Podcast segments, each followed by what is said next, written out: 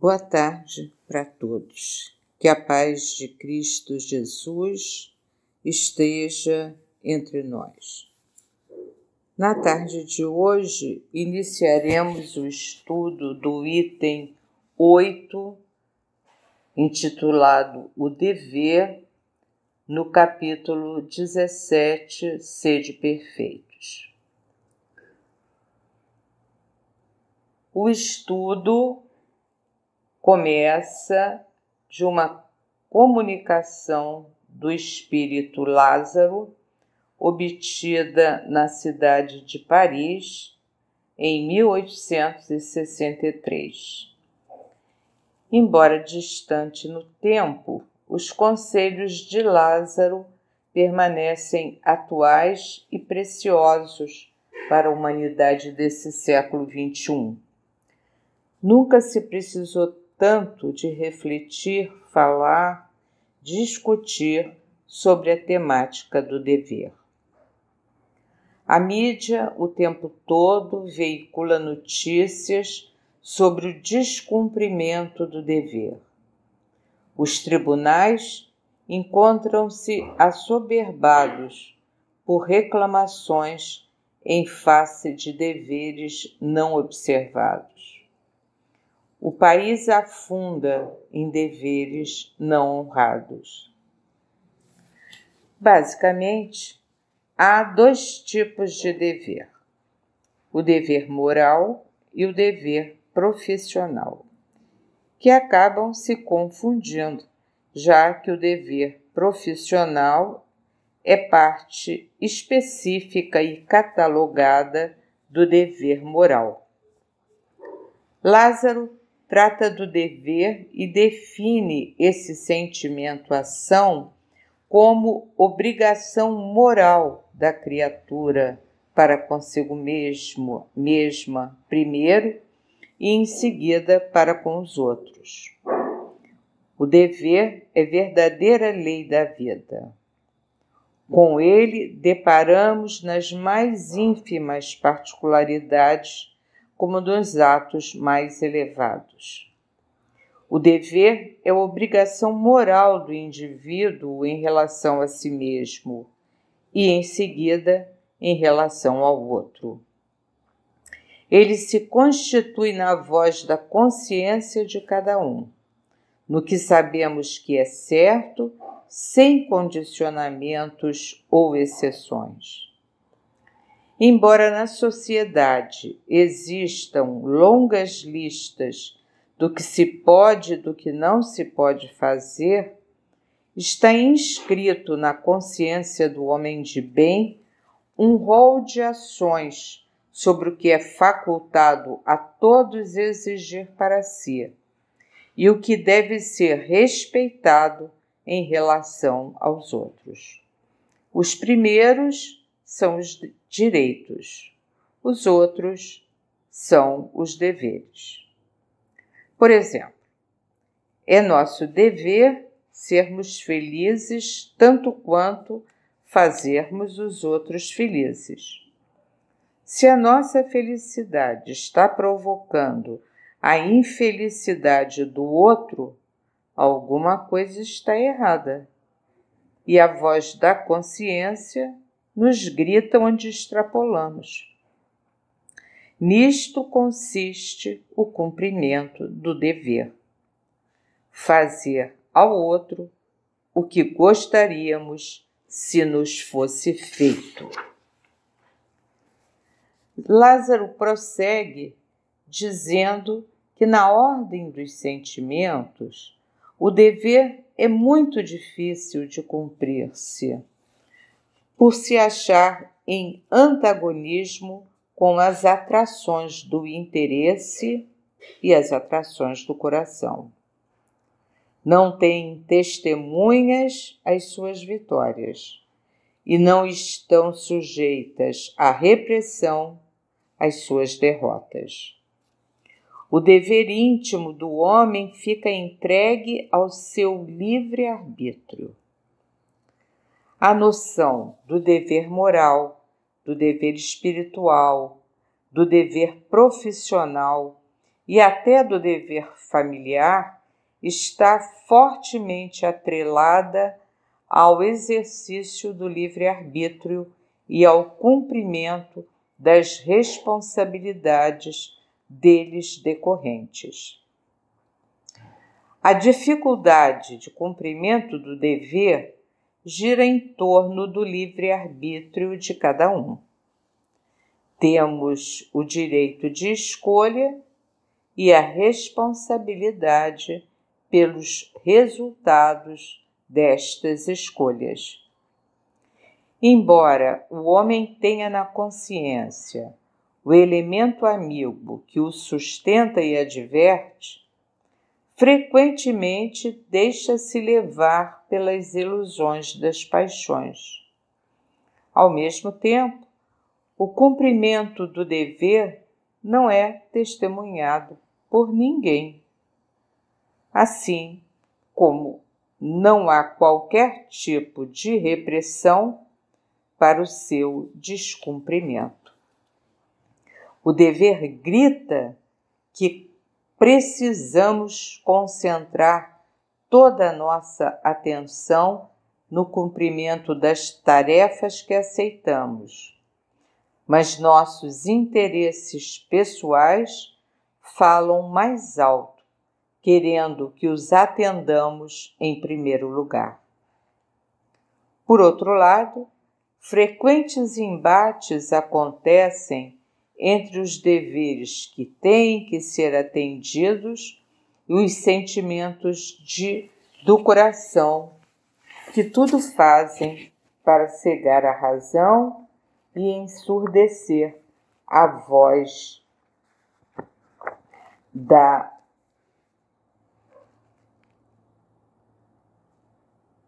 obrigação do dever.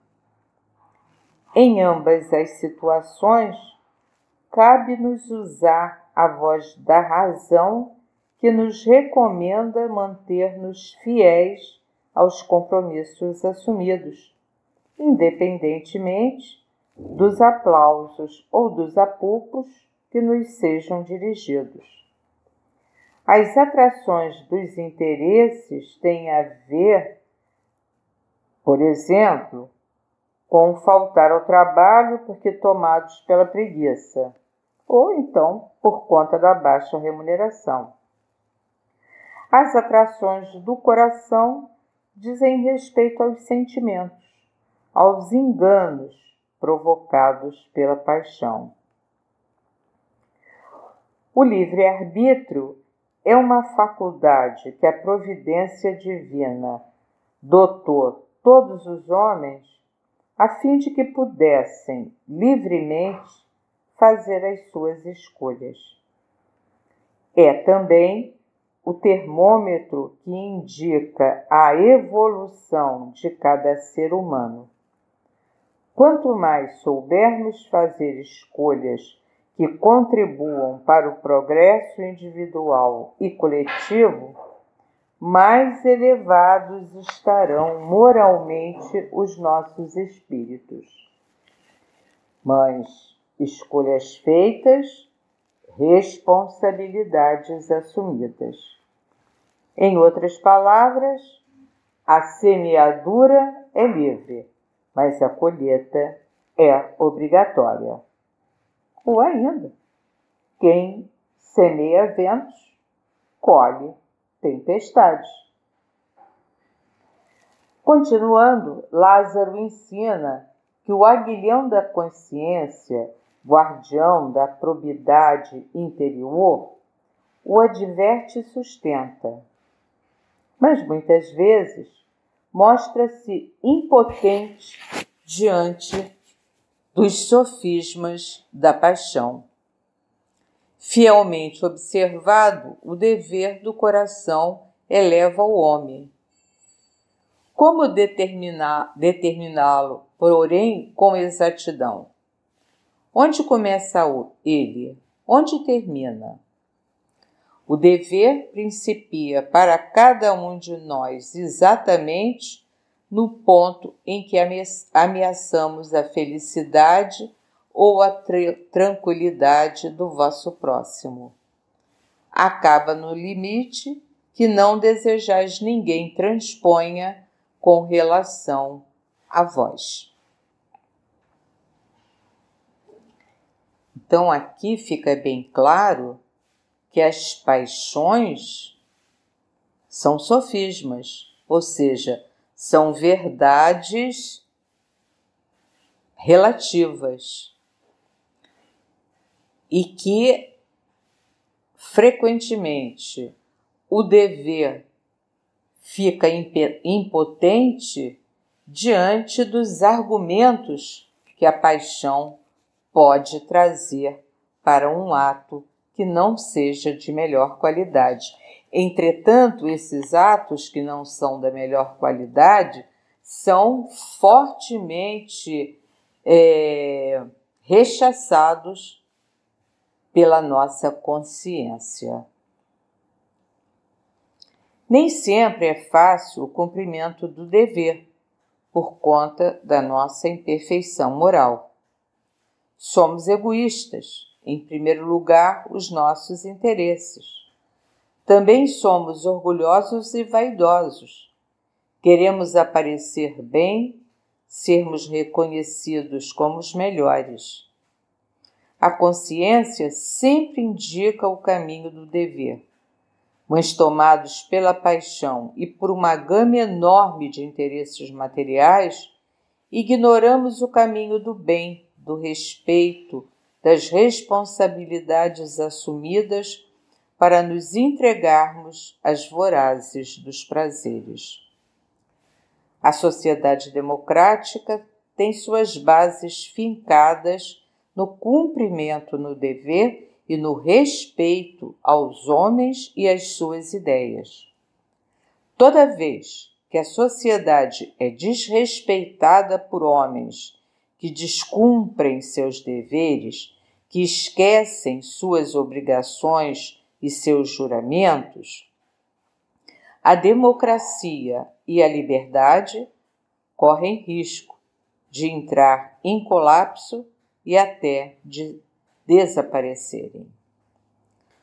Os deveres que harmonizam o convívio social estão inscritos nas constituições, nas leis infraconstitucionais, nos avisos, nas recomendações e até nos conselhos e, mais que tudo, estão gravados nos nossos corações e nas nossas consciências. Na dúvida, consultemos o coração, a consciência, e sem erro saberemos que escolha fazer, que caminho percorrer. Continuando a leitura da comunicação, o espírito Lázaro nos diz que Deus criou todos os homens iguais para a dor. Pequenos ou grandes, ignorantes ou instruídos, sofrem todos pelas mesmas causas, a fim de que cada um julgue em sã consciência o mal que pode fazer. Com relação ao bem, infinitamente vário nas suas expressões, não é o mesmo critério. A igualdade em face da dor é uma sublime providência de Deus que quer que todos os seus filhos, instruídos pela experiência comum, não pratiquem o mal, alegando ignorância de seus efeitos.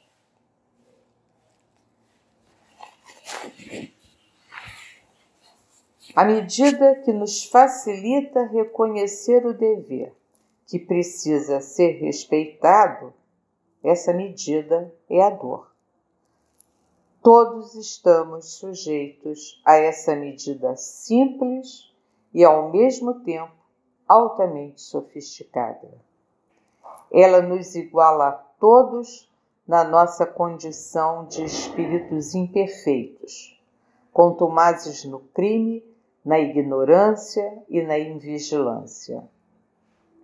Naqueles momentos em que nos sentimos donos do mundo, acima do bem e do mal, vem a doença e a sua corte de dores e sofrimentos, as decepções, as perdas dos entes queridos e nos igualam ao mais humilde dos mortais. Aí reclamamos de tudo e de todos. Na nossa dor, percebemos que é grande o número daqueles que não cumprem com as suas obrigações, com os seus deveres mais comezinhos, e nos revoltamos, porque não nos veem socorrer.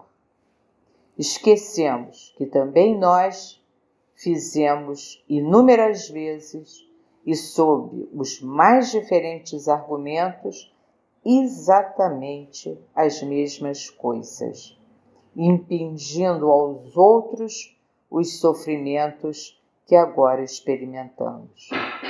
E Lázaro continua. O dever é o resumo prático de todas as especulações morais. É uma bravura da alma que enfrenta as angústias da luta. É austero e brando, pronto a dobrar-se às mais diversas complicações. Conserva-se inflexível diante das suas tentações. O homem que cumpre seu dever ama a Deus mais do que as criaturas e ama as criaturas mais que a si mesmo. É, a um tempo, juiz e escravo em causa própria. O cumprimento do dever é forma abençoada de fortificação e de desenvolvimento do espírito humano, pois o obriga a ser justo, a pôr de lado os seus interesses individuais em favor dos interesses coletivos atravessamos um período no qual, porque os deveres estão sendo esquecidos, a segurança do coletivo humano encontra-se comprometida. Não é a falta de recursos materiais ou a escassez de talentos que a causa da falência das instituições responsáveis pelo bem-estar do povo. As diferentes falências repousam no descompromisso do homem com sua própria consciência, com os deveres esquecidos, com os interesses, de, com os interesses individuais privilegiados em detrimento dos interesses coletivos. O dever é a boa ação. Sua essência é o bem geral, que por isso mesmo exige o exercício do perdão, para que a misericórdia revista o dever que precisa ser cumprido.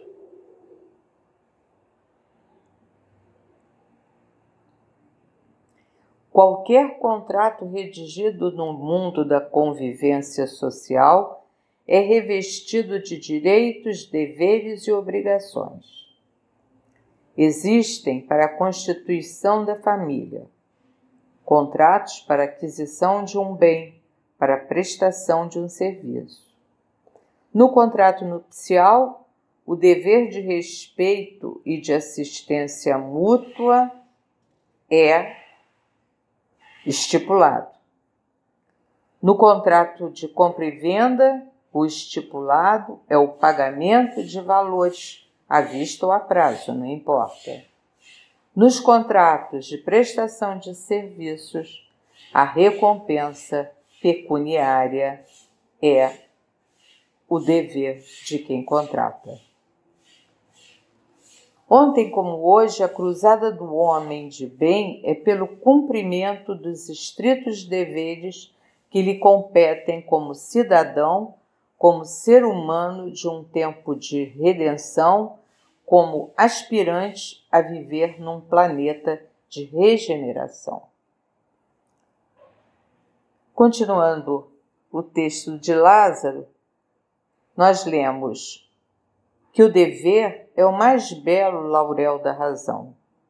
Descende desta como de sua mãe descende o filho.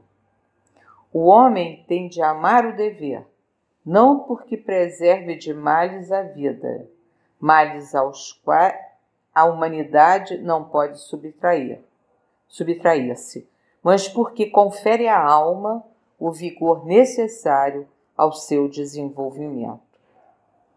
Nas palavras de Lázaro, o dever decorre da razão e fortalece a alma. Fala-se muito em direitos, mas se esquece frequentemente dos deveres. Não há direitos que possam ser conquistados, reconhecidos, respeitados, sem que os deveres correspondentes estejam firmemente lastreados. Podemos dizer que direitos e deveres são faces da mesma moeda. No parágrafo final da mensagem de Lázaro está escrito que o dever cresce e irradia sob mais elevada forma em cada um dos estágios superiores da humanidade. Jamais cessa a obrigação moral da criatura para com Deus. Tem esta de refletir as virtudes do Eterno, que não aceita esboços imperfeitos, porque quer que a beleza da sua obra resplandeça a seus próprios olhos. Quanto mais importante for o homem na sociedade em que vive, maior o número de deveres que acumula, ou seja, os deveres estão na razão direta das responsabilidades assumidas. Quanto mais conhecimento tiver, maiores serão as suas obrigações com os seus semelhantes, porque lhe cabe espalhar a luz de que já é detentor. Cabe-lhe iluminar as mentes ob obscurecidas pela ignorância, iluminar os corações tingidos pela negritude do ódio, da inveja, dos rancores e mágoas. Deus, que é perfeição, quer que a criatura trabalhe pela própria perfeição para que a beleza da obra de Deus, ou seja, o homem de bem, possa brilhar aos olhos do próprio Deus.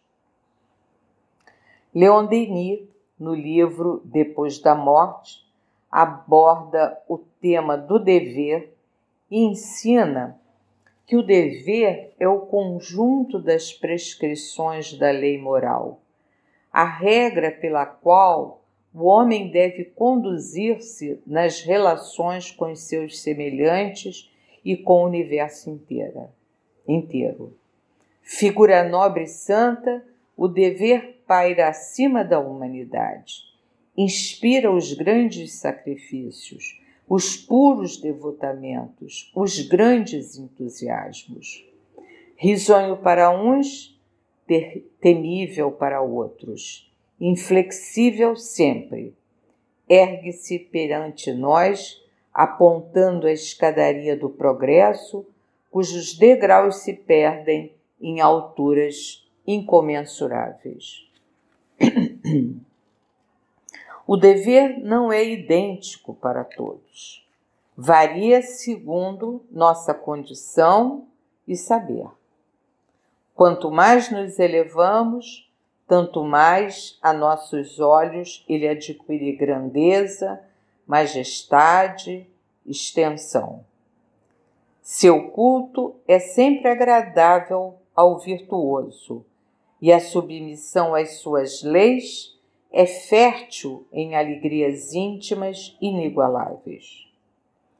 Por mais obscura que seja a condição do homem, por mais humilde que pareça a sua sorte, o dever domina-lhe e enobrece a vida, esclarece a razão, fortifica a alma. Ele nos traz esta calma interior, esta serenidade de espírito mais preciosa que todos os bens da terra e que podemos experimentar no próprio seio das provações e dos reveses. Não depende de nós desviar os seus trâmites rigorosos. Mas sempre podemos, mesmo através de tempestades, firmar essa paz de consciência esse contentamento íntimo que o cumprimento do dever acarreta. Todos os espíritos superiores têm profundamente enraizado em si o sentimento do dever. É sem esforços que seguem a própria rota. É por uma tendência natural, resultante dos progressos adquiridos que se afastam das coisas vis e orientam os impulsos do ser para o bem. O dever torna-se então uma obrigação de todos os momentos, a condição imprescindível da existência, um poder ao qual nos sentimos indissoluvelmente ligados para a vida e para a morte. O dever oferece múltiplas formas. Há o dever para conosco, que consiste em nos respeitarmos, em nos governarmos com sabedoria e não querermos, em não realizarmos senão o que for útil, digno e belo. Há o dever profissional, que exige o cumprimento consciencioso das obrigações e de nossos encargos, ao dever social que nos convida a amar os homens, a trabalhar por eles, a servir fielmente ao nosso país e à humanidade, ao dever para com Deus. O dever não tem limites. Sempre podemos melhorar. É, aliás, na imolação de si próprio, que a criatura encontra o mais seguro meio de se engrandecer e de não se depurar. A, e de se depurar. A prática constante do dever leva-nos ao aperfeiçoamento. Para apressá-lo, convém que estudemos primeiro a nós mesmos com atenção e submetamos-nos os nossos atos a um exame escrupuloso, porque ninguém pode remediar o mal antes sem o conhecer.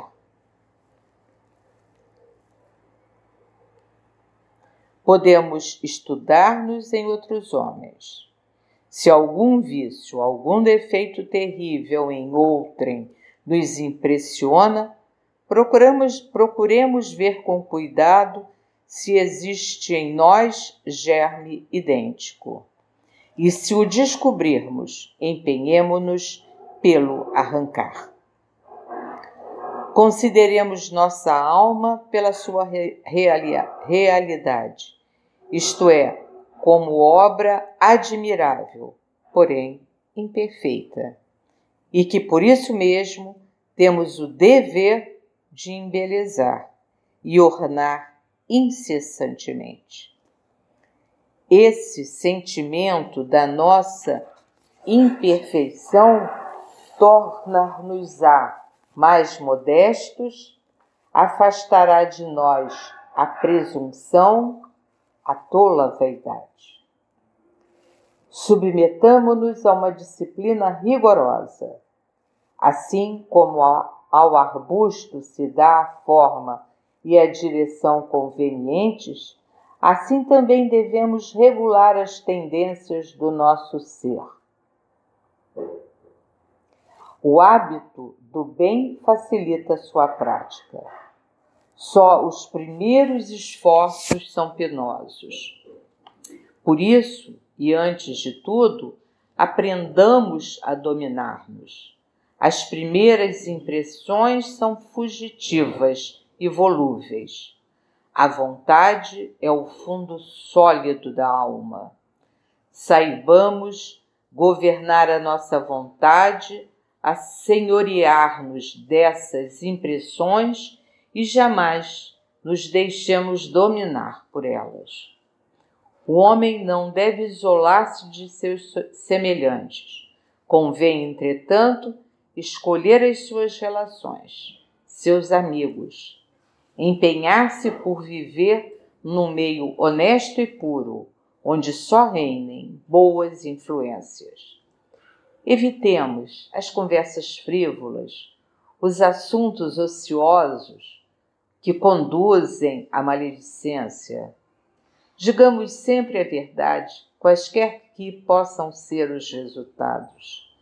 Retemperemos-nos frequentemente no estudo e no recolhimento, porque assim a alma encontrará novas for forças e novas lutas. Possamos dizer ao fim de cada dia: fiz hoje obra útil alcancei alguma vantagem sobre mim mesma.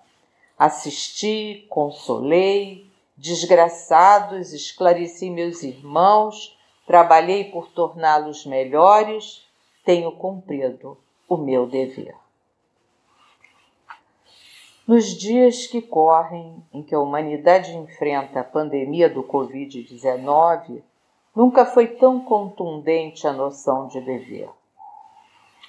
Para que a pandemia seja controlada, a ciência não dispõe ainda de um recurso medicamentoso. Portanto, para evitar o contágio, temos que manter o distanciamento social, que usar máscaras capazes de inibir a invasão do nosso organismo pelo vírus através das vias nasais, temos que manter as mãos, as mãos constantemente higienizadas para que não sejam condutoras do poderoso agente através da boca, dos olhos para o nosso corpo.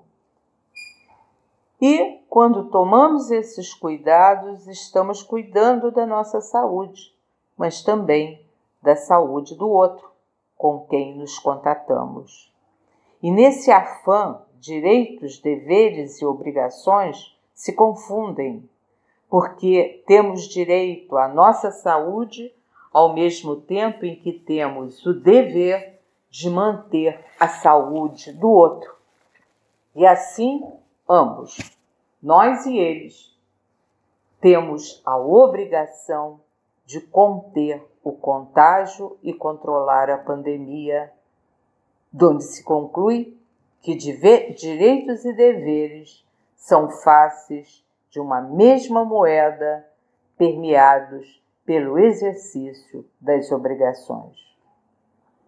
Provavelmente, dia virá em que a dicotomia direito e dever será substituída pela fraternidade amplamente exercida. Que a paz de Deus permaneça entre nós e levemos no fundo do coração essa mensagem do dever que precisa ser o alvo da existência de cada um de nós. Muito obrigada pela atenção. Fiquem em paz.